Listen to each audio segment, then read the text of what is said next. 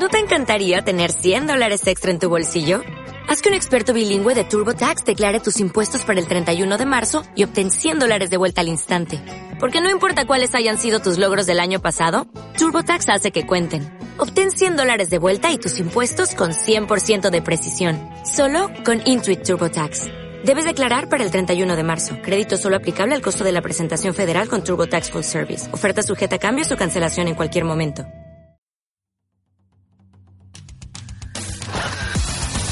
Esto es Latin Anime News. Noticias anime, manga y cultura otaku.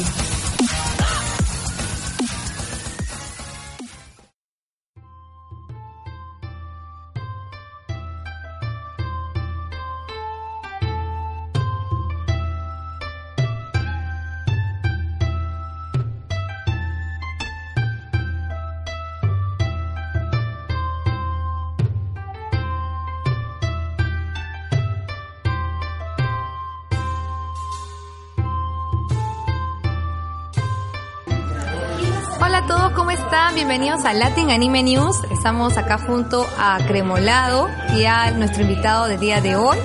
Hoy vamos a hablar, bueno, vamos a hablar básicamente, como ya lo estaba anunciando en redes, eh, nuestro invitado de hoy es el, el director de Animatísimo, Gabriel Vizcarra. Bienvenido a esta edición especial de Latin Anime News. Hola Esther, hola Cremolado, ¿cómo están? Encantado de venir, muchísimas gracias por invitarme. Bueno, básicamente para las personas que nos están sintonizando el día de hoy, eh, Gabriel Vizcarra es un músico del Conservatorio de la Universidad de Música. Y bueno, él es el director y también fundador de Animatísimo, que es un, este, una orquesta de música de anime pero y también de videojuegos, pero en formato sinfónico, que ya tiene muchos años en el mercado y es un orgullo de verdad para nuestro país porque bueno, o sea, tú y el conjunto de músicos que están ahí, creo que han podido viajar al extranjero, representarnos también un poco, o tocando, ¿no? Representando, y también acá adentro han sido, creo que la única agrupación musical que ha tocado en el Gran Teatro Nacional, haciendo música anime, ¿no? Y con un lleno total. El ticket, o bueno, las entradas donde han sido a la venta, lo pueden confirmar, ¿no? Entonces, eso es algo obviamente muy meritorio, ¿no? Gracias. Eh, sí, para más o menos eh, explicar eh, a grosso modo qué es Animatísimo, somos un conjunto musical ya que tiene do- dos formatos, el, sinfónico, que fue justamente con lo que hemos presentado en el, en el, Gran Teatro Nacional, eh, donde tocamos con la Orquesta Juvenil Bicentenario, tocamos con orquestas locales, eh, o por ejemplo cuando tocamos en Trujillo con la Orquesta de Barro, de, grupo- de la Asociación Arpegio, y nuestro conjunto central, que es un conjunto de cámara, que somos un formato de ocho músicos, donde tocamos este, música de anime y videojuegos en formato académico, ¿no? En estilo, en estilo más clásico. Que es relativo, porque eh, básicamente tocar con instrumentos de orquesta, ¿ya? Eh, que- que puede ser este, música clásica este, o música también este, un poco más animada, pero en, pero en un formato distinto. Bueno, eh, mi primera pregunta va.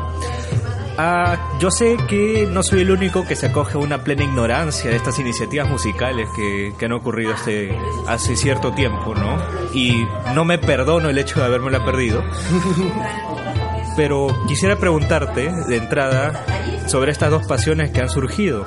Eh, la pasión por la música y la pasión por la cultura japonesa, en su defecto el anime y los videojuegos. ¿Qué vino primero o vino junto? Ah, a ver, básicamente vino junto lo que es la, es la música y los videojuegos en, un principio. ¿Por qué lo digo esto? Porque cuando comencé a tener mis primeras clases de violín también comencé a jugar videojuegos, porque después de, mis clases me iba a unas galerías en Barranco que donde alquilaban Super Nintendo.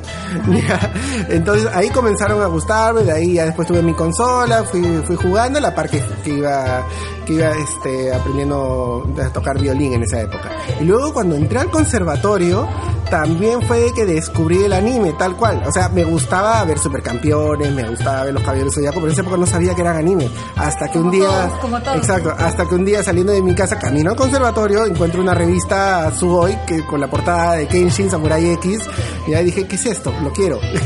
Ya, y lo... Y, porque en esa época justamente estaba viendo Samurai X y me encantaba. ¿ya? Y comencé a ver y veía que, y veía que justamente hablaban de varios mangas y animes que, que, que, que me gustaban, que yo no sabía que eran.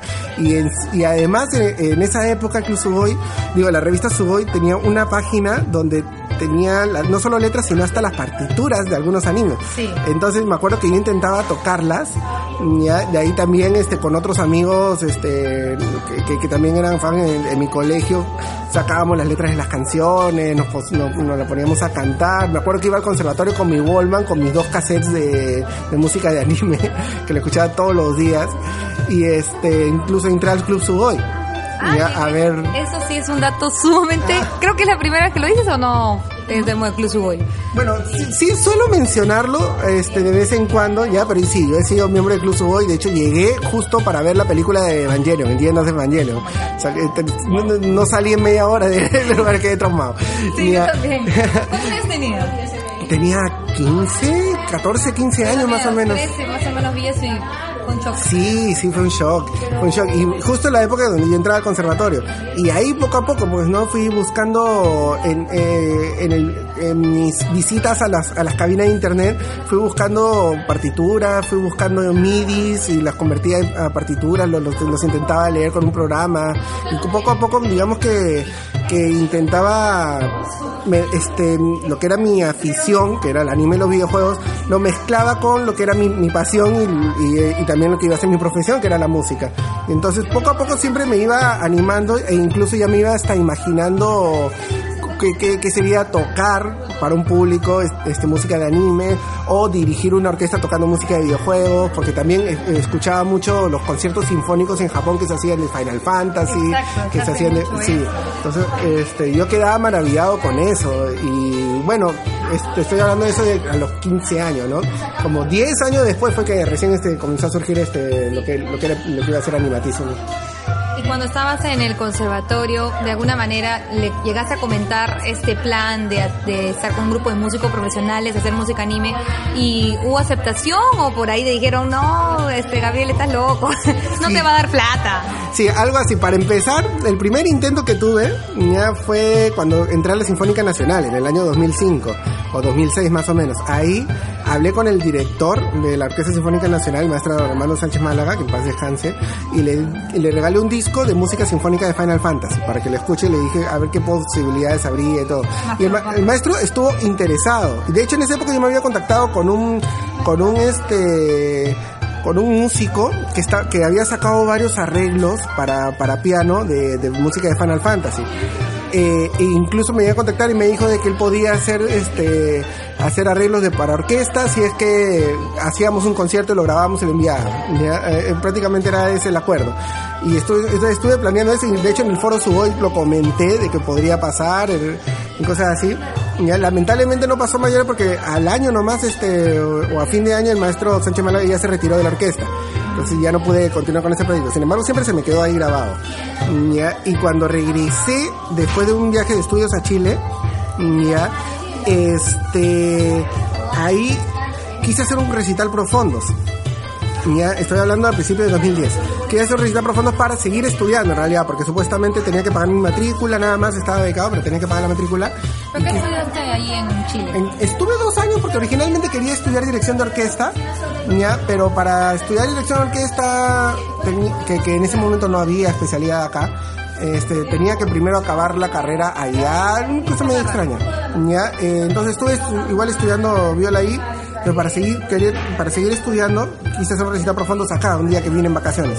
Le pregunté a mis amigos para, para tocar música de cámara, lo que había aprendido en Chile, y sí, se animaron, pero me iba dando cuenta de que no iba a atraer tanto público como, ese, como desearía, y tampoco quería cobrar tan cara la entrada, porque si no, ya, mucha gente no iba a ir. Entonces dije, ¿qué puedo hacer para que vaya bastante gente y no pueda cobrar la entrada? Entonces me puse a pensar y me puse a buscar justamente nuevamente partituras de anime videojuegos a ver si lo pueden hacer. Y le pregunté a mis amigos si es que podría, si es que les gustaría, se animarían a, a hacer este tipo de música y les gustó la idea.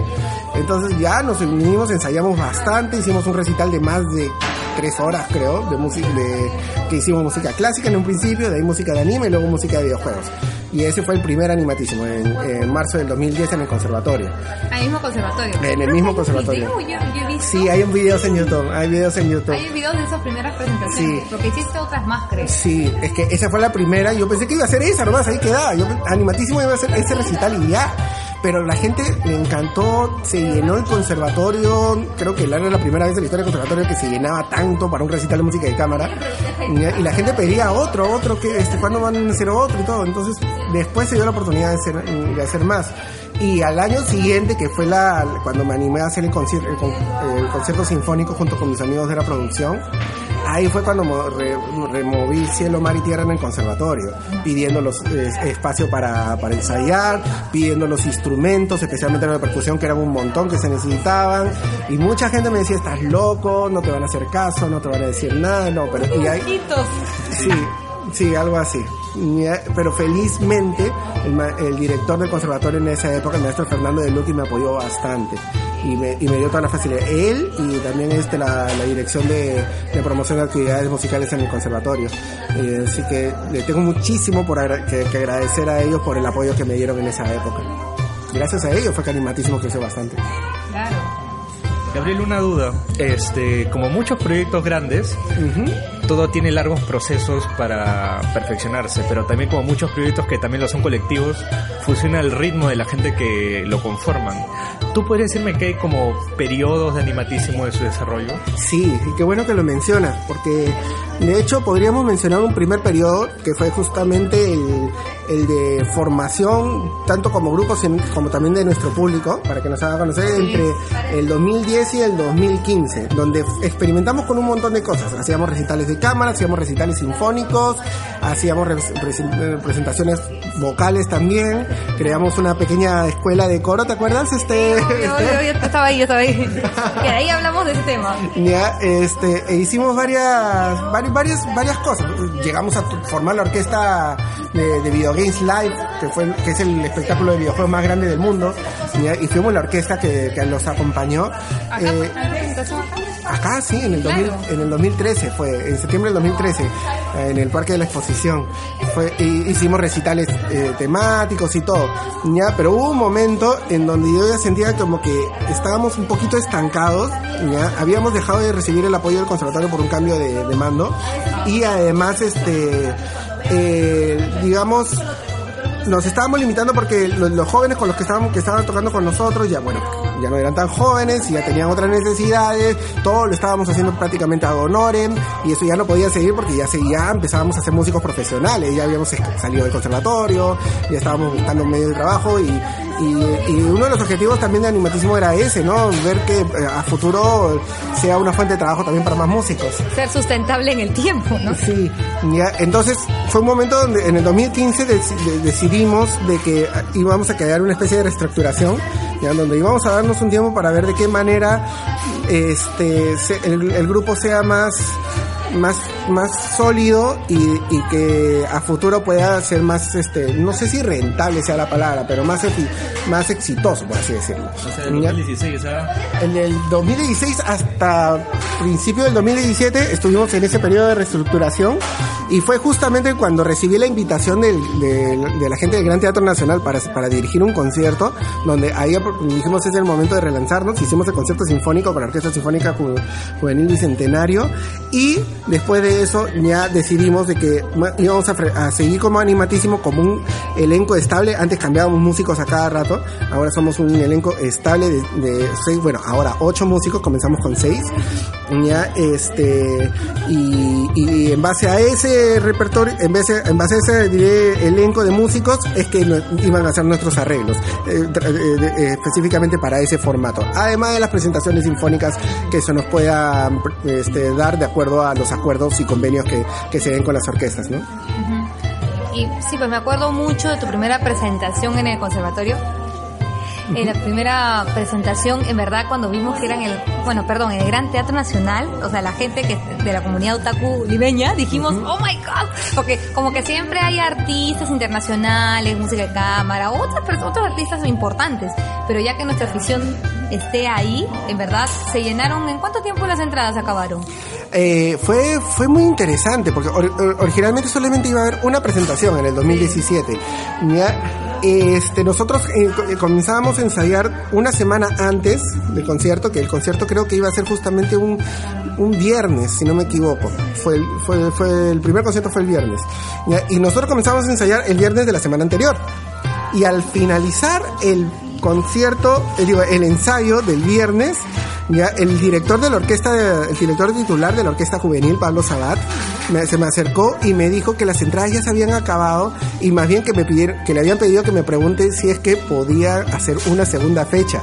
Mi respuesta fue simplemente me colgué y lo abracé. Porque estaba tan feliz de que no solo de que se hayan acabado tan rápido las entradas, sino de que hayan aceptado hacer una fecha más, que definitivamente no estaba contemplado, ¿ya? y para que el teatro abra una fecha más es, es Es una cosa muy grande. nacional, Sí. claro.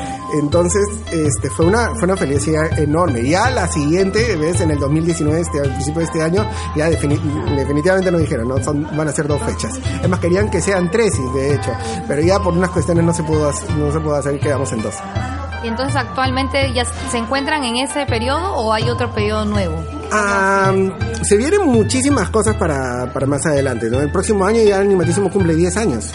¿Sí? Entonces queremos hacer una serie de cosas para celebrarlo. Tenemos proyectos que más adelante ya los iremos revelando conforme ya se vayan concretando. Pero sí, Animatísimo en realidad siempre tiende a, a tratar de seguir creciendo. En base a este, lo, que, lo que tenemos ahora, que es nuestro formato de octeto, ya con los, con los ocho chicos que estamos con- conformándolos.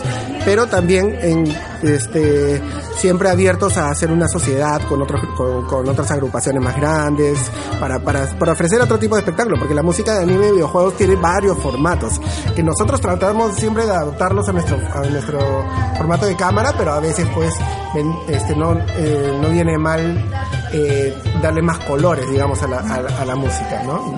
Ah, ya. Y bueno, entonces, bueno, ya como me, tú mencionaste este tema, bueno, primero que estoy súper contenta por todos los proyectos que vienen, por informarlo, porque este, en verdad yo he visto, pues conozco a Gabriel muchos años y sinceramente he visto su trabajo incansable, porque a veces esos proyectos son muy buenos, pero si los dejas te desanimas, porque siempre hay com- complicaciones en la vida, pero igual tú has seguido, ¿no? Y siempre parte del éxito también es de alguna manera darnos un stop, ¿no? Que golpearnos, no sé, contra la pared a veces, pero bueno, es parte del proceso. Y en verdad me alegra mucho de que todo esté bien, de que tengas planes a futuro. Pero bueno, hablando de los proyectos y las cosas que tuvo que pasar para que Animatísimo esté actualmente como está, ¿no? Que ya está algo más sólido. En el caso del coro, porque el coro, ¿cuánto tiempo duró y por qué decidieron como que dejarlo ahí el TCT? El- la Escuela de Coro Animatísima fue una iniciativa que se hizo para el concierto sinfónico. Ya, la, la idea era armar un coro para básicamente cantar One Week Angel, cantar Lilium y el tema de Smash. Era, era, era, era eso. Ya, pero como la preparación del coro fue tan buena, se, qui- se quiso continuar un poco más para, para hacer más presentaciones, ¿ya? Este, y para aprovechar justamente que se puedan presentar temas corales.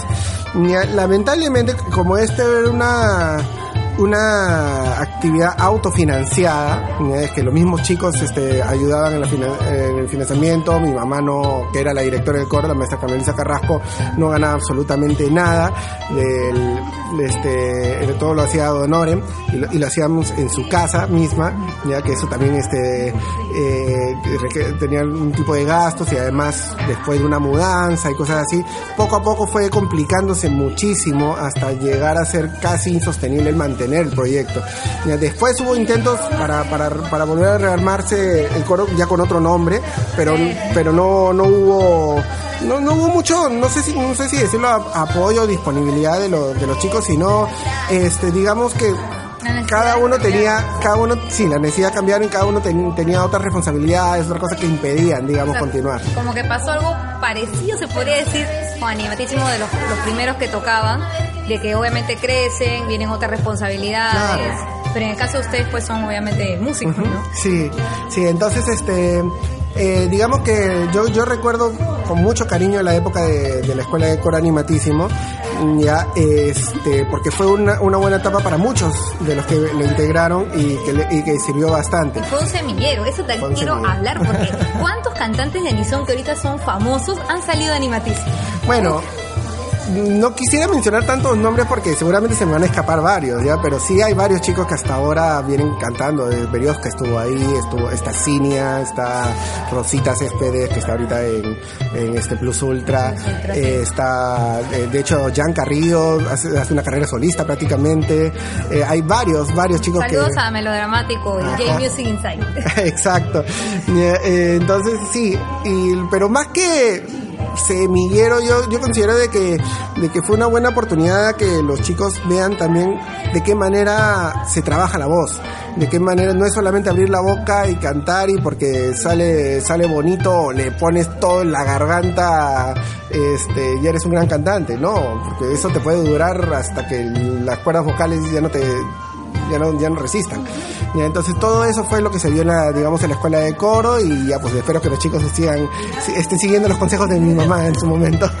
No, siempre recordamos a tu mamá. Pero en este caso, ¿tú descartarías o de alguna manera harías algo similar al coro?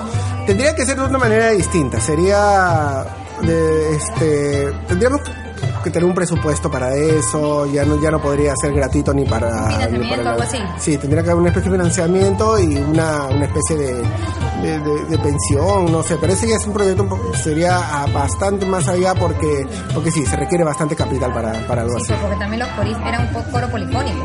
Claro. Tenías cuatro... Cuatro voces, sí, claro, un coro cuatro, cuatro voces. Sí, y era bien proa. Sí, y en realidad se logró un milagro, porque hacer un coro polifónico en cuatro meses para, para, para un concierto sinfónico este, es, es difícil, es difícil, pero fue un reto y fue algo muy bonito que, que felizmente se llegó a lograr. Claro, voy a hacer unas preguntas que vamos a intercalar con Esther. Ella va a tener las suyas, tengo las mías. La primera es, y bastante breve, la visión, el lente que nos da los grandes sueños y ambiciones suelen ser bastante altos, pero a veces la realidad puede superarlos. Tú, viendo 10 años para atrás, creías que ibas a tener este tipo de alcance. Ah, yo creo que hemos logrado varias cosas como animatísimo. Sin embargo, todavía digamos que nos falta bastante camino por recorrer. ¿ya? En realidad, todavía no, recién este año hemos salido de Lima. Ya hemos tenido un concierto en Trujillo. Para el próximo año vamos a salir a más provincias, eso espero. Ya esperamos también salir del país. Y en nueve años de repente era como que siempre me queda el bicho como que pudimos haberlo hecho un poquito antes, pero este como grupo yo estoy contento especialmente de esta nueva etapa porque ahora es, es muy importante para un grupo musical que haya una consolidación entre, entre sus propios miembros ¿ya? y este el tocar más y más este todos los, los mismos miembros juntos hace que la, la calidad del grupo aumente y eso se, se ha visto bastante especialmente en el último la última presentación que tuvimos que fue en el mismísimo noventas entonces em, yo estoy contento con las etapas que hemos tenido. Ya de repente hemos tenido que comenzar, no de cero, cero, pero comenzar dando un par, un par, como que un par de pasos hacia atrás para impulsarnos mejor ya en esta, en esta nueva etapa. Y, y yo creo que ahora mismo sí estamos teniendo un crecimiento más rápido y más grande que el que, el que comenzamos a tener desde años atrás, ¿no? Y con el tema de, a- o sea, hablando de ese tema que estamos avanzando y todo ello, el tema del apoyo. El tema del apoyo actualmente o hace cuánto tiempo ustedes tienen apoyo del Estado o del Ministerio de Cultura, nada, porque cómo se autofinancia es lo que no, no Claro. eso porque también es un tema como que un poco importante, ¿no? Ujú, claro que sí. No, bueno, sí importante para cualquier banda o agrupación, pero como ustedes lo el hacen, Estado financia otacos, eso es total. Sí, no, o sea, eh, nosotros, a nosotros no nos financia nadie, ya somos, este, que- que cada producción que tenemos nosotros es, digamos, con autofinanciado, ya simplemente de los fondos que tenemos de nuestras presentaciones anteriores, nos financiamos eso. Ya, y todo lo que son los gastos, no solamente del alquiler del local, sino el pago de los músicos y todo eso sale en la taquilla. ¿Ya? Y si tenemos un excedente de taquilla, eso nos va a servir para impulsar el siguiente concierto, para alquilar el, el, el auditorio para el siguiente concierto y todo. Eso es cuando hacemos nuestras producciones propias. Pero también pasa ya cuando nos contratan para hacer una producción o una coproducción, que eso es lo que pasaba en el Gran Teatro Nacional. Sí. Ya, digamos que el Gran Teatro Nacional nos, sol- nos solicitó hacer una propuesta ya este para la para nuestra presentación y nosotros la presentamos junto con nuestro presupuesto ¿ya? A partir de ahí se hacen las negociaciones respectivas. Y este, y queda el fondo para, para la contratación. De ahí nosotros no vemos nada de las taquillas, pero por lo menos tenemos el, presupuesto que nos, que nos dan ellos, ¿no? Y lo mismo con, con lo que, por ejemplo, en Trujillo, para la producción en, la, en el Teatro Víctor Raúl Lozano Ibáñez, que es organizado por la UPAO, por la Universidad Peruana Antenor Rego. Entonces, en base a eso es que nosotros nos, este, nos financiamos. Nos encantaría tener eh, empresas que nos auspicien, este, que el apoyo del Estado, subvenciones, algo por el estilo, pero eso es un poco difícil aún en general, no solamente por ser otakus o por, por ser no, sino por, por ser un por ser un- una iniciativa cultural. ¿ya? Eso eso lo hace un poco difícil. Ya, a ver, otra pregunta es, ahorita no solo oyentes, sino sin duda mucha gente que comparte nuestras aficiones, tiene a la mano una guitarra, un oboe, un clarinete o batería. ¿Qué dirías a quienes tienen esta timidez de no embarcarse todavía en proyectos musicales? Qué suerte los que tienen oboe. Y que tengan la plata. Sí. Nada, que sigan tocando, que toquen jun que, que busquen entre sus amigos que, que, que sean que son músicos, este, no necesariamente tienen que ser otakus los músicos, no necesariamente tienen que ser gamers, tienen que jugarse todos los juegos, sobre todo los animes, no, porque los músicos simplemente nos gusta hacer música y tenemos la fortuna de que tanto la música de anime como la música de videojuegos es en general buena. Eh, sí. Y eso le termina sí. gustando a la gente. En- Entonces, este, si a un músico que no está tan interesado en, en lo que es animes o videojuegos ve que hay música, hay buena música, se va a interesar igual. Entonces es tan fácil como decirle a un, a un amigo que, que también sea músico, oye ven, este, ¿no quieres tocar esto conmigo? Este, y, y se juntan y en una de esas pueden, pues, les gusta y ahí puede surgir cosas más grandes. Básicamente así, así más o menos nació animatísimo. Y bueno, entonces ahora a futuro, planes a futuro, ¿tienes alguna presentación programada? En el 2020 ya estamos trabajando para un montón de presentaciones. Queremos hacer este nuestra, entre comillas, tour de, de décimo aniversario. ya, eh, pero digamos todavía no lo podemos. El décimo aniversario. Sí, todavía no lo podemos revelar, pero sí vamos a comenzar a hacer ya conciertos por separado, de ser un con- concierto exclusivo de anime o concierto exclusivo de videojuegos. Ah, eso es muy interesante. Primicia, primicia. Sí, de hecho es algo que ya le debemos a nuestro público. Habíamos hecho una encuesta sobre qué prefieren, si hacer este mixto o, o exclusivo, ¿ya? pero hasta ahora no lo hemos podido hacer porque justamente los que nos contratan es para que hagamos animes y videojuegos o este videojuegos pero dentro de un evento, como en el caso de más gamers y cosas así. Ya producciones propias ya estamos intentando hacer por lo menos este recitales temáticos en base a una a una serie, a una película, a una serie de películas, cosas así. Ya este pero eh, todo eso depende ¿no? de, de que podamos conseguir el auditorio, de que podamos conseguir el, eh, una fecha que sea propicia ¿ya? Y que esté a nuestro alcance también, como, como venimos diciendo. Ahora, también venimos a hacer una grabación ya de, de un pequeño EP ya este, de algunos temas del que ya hemos hecho de música y cámara pero que lo vamos a grabar para subir a las a, a las plataformas Spotify, iTunes, a todo lo que se pueda en realidad. Esto esto va a salir para el próximo año justamente como para comenzar nuestra celebración de décimo aniversario. Entonces vienen muchas, muchas sorpresas. Ahora, amigo, mi última pregunta es, este, tanto por la iniciativa Animatísimo, como ahorita, por ejemplo, la entrevista, que- la entrevista que le hicimos a Laura Montero, si no me equivoco, sobre el tema de Estudio Ghibli, o la misma iniciativa de Esther con su tesis hacer el Crunchyroll, vemos que la chivolá de los 90 que ya crecimos, terminamos siendo profesionales de todas las rutas e inevitablemente vamos a tener que ver con los ojos de profesionales nuestras propias aficiones. ¿Cómo sientes que esta pequeña apertura, muy tímida en este país, puede darse y qué esperanza le das? Es súper esperanzador, porque en realidad es este justo el público y el y la clientela, por así decirlo, que tenemos nosotros. Eh, pero también son justamente el entusiasmo de la gente que ya ahora o tiene poder adquisitivo o está en digamos, en rubros importantes, ya, sea en la industria como, como en el Estado, que justamente sean- son más abiertos a este tipo de, de iniciativas. Y creo que también gracias a eso es que hemos podido tener, por ejemplo, un- esta, una presentación este año, gracias a eso de que tuvo, tuvimos tanto éxito en Trujillo, que es- el teatro de allá es muy difícil de, de, de llenar allá. De hecho, ni Juanes ha llenado el teatro allá y nosotros lo llenamos. Y este, ¿por qué? Porque hay muchísima afición y también porque mm, este, los que trabajan en el teatro ya estaban muy entusiasmados y la publicidad que se hizo fue muy buena. Eh, este, nos, nos ayudó bastante en, en ese, en ese sentido.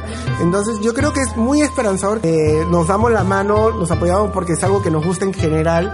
¿ya? Y entonces no solamente consumiendo, sino aportando, eh, todo esto crece. Y no solamente crecemos nosotros como animatismo, crece, crece en comunidades, crecen otros, otros, otros elencos, otros, otros grupos que comienzan a hacer lo mismo, bandas y, y cosas. hay otra- sí, sí, sí. Sí, sí, hay varios, hay, ya están comenzando a salir y no solamente en Lima, ya algunos, algunos conjuntos que están haciendo también música de, de animes y de, y de- y videojuegos, exacto. Ya, entonces, es, es una, es un fenómeno que está creciendo, que ya dejó de ser una moda, porque una moda no dura 20 años, ya. Y este, poco a poco, así conforme nosotros vamos creciendo, justamente va creciendo la aceptación para estas aficiones, que incluyen justamente estas manifestaciones artísticas, como, como es la música de animes y la música de videojuegos. Claro, actualmente tienes hasta un medio de comunicación. Bueno, ahora tenemos nuestro Netflix de anime, Crunchyroll. Por ejemplo, yo, yo como comunicadora estoy haciendo un paper acerca de Crunchyroll Genial. Y cómo crea nuevas necesidades. ¿no? Pero viendo este tema del público objetivo, ¿no? De la gente que todo eso. Pero, por ejemplo, tiene mucha razón Cremolado con ese tema de que ya nosotros, lo que hemos vivido los años 90, nuestra afición, hemos estado como medios ocultos, nadie decía nada, todos querían Backstreet Boys nomás, Cristina Aguilera, Britney Spears, calladitos, ¿no? Y de la, porque de verdad, a mí lo que más me gustaba del anime era la música. Y cuando me preguntaban qué tipo de música escuchas, yo, música de anime. Y me da roche. En cambio, ahora tú dices música de anime, y, ah, este, ¿qué álbum? ¿No? J Balvin ya participó en un este, en un ending, sí, entonces creo que ya estamos así en el punto de fusión. Claro, y lo interesante es que ahora la gente en cualquier carrera que desarrolle trata de aportar, ¿no? Claro. Mira, nosotros Claro, no, es excelente lo que haces, este, este, lo que excelente lo que, lo que hacen ustedes. Y, y es cierto, las generaciones ahora hacen ya estudios que a- ayudan justamente a que se normalice, digamos, la, lo que son la- las aficiones, que no se, que no se vea de, de, de mala manera, que se, que se, y que se dé el mismo valor artístico que una producción de cine. Exacto. Ajá. Entonces todo eso es, es apreciable y es, es muy valorable, ¿no? Claro, porque no, o sea, no, no solo tiene que ver con el tema de la historia, que sea bonita. En el caso del anime tiene es un arte, considerado un arte por el tema de la musicalización, los arreglos que llevan cada cosa y en el tema de cine también. O sea, ¿quién va a decir que es mala la cinematografía del estudio Ghibli? Nadie. O sea, no va a ganar el Oscar por la pura. Exacto. Y si es que algo tan interesante como estas mismas producciones es la misma naturaleza de la comunidad, que vienen de muchos caminos de la vida para juntarse. Y las cosas que han pasado. ya, ok. Ese era otro otro historia. Ya. Bueno, este Gabriel, muchas gracias por haber estado aquí en Latin Anime News. Esperamos este el próximo año este, también tener otra entrevista y para que anuncies tu, ¿no? Con el para que cherry necesi- sobre necesario. décimo aniversario. Ajá. Sí, muchísimas gracias por, por la invitación de nuevo, este, gracias que hemos hablado, estoy encantado de conversar con ustedes y nada, este, les, ah, les invito a, todos los que están escuchando también a que puedan estar también pendientes de, de las actividades de Animatísimo en nuestro Facebook, en nuestro Instagram, vamos a, a- a estar subiendo también videos de, de YouTube de nuestras últimas presentaciones de este año y estén atentos también al lanzamiento de nuestro EP. Eso es lo más bacán. La gente ya sabe, pueden tener su lista de reproducción en Spotify. Sí. Chiquitita, pero ahí va a estar. Sí, porque hay muchas listas, de, bueno, canciones que se ponen en Spotify, pero como que también hay un montón de covers así. Sí, Pero prefiero las originales. Sinceramente. sí, sí, sí, sí. Así que bueno, animatísimo creo que es lo que más se podría pegar en ese aspecto. Gracias. Así que bueno, bueno, estimados oyentes, muchas gracias por escucharnos. No se olviden de seguirnos en nuestras redes sociales, en Facebook, en En mi cochino canal de YouTube. también sigan a Cremolado en su canal de YouTube. Ya colgó su review de Utena y ya se viene el R0. Anime de culto. También a mí síganme en mi fanpage de Esther Gómez. Ahí todos los domingos a las 16. Y bueno, muchas gracias Gabriel por estar aquí y nos encontramos en una próxima emisión aquí en Latin Anime News. Chao. Gracias. Gracias, chicos.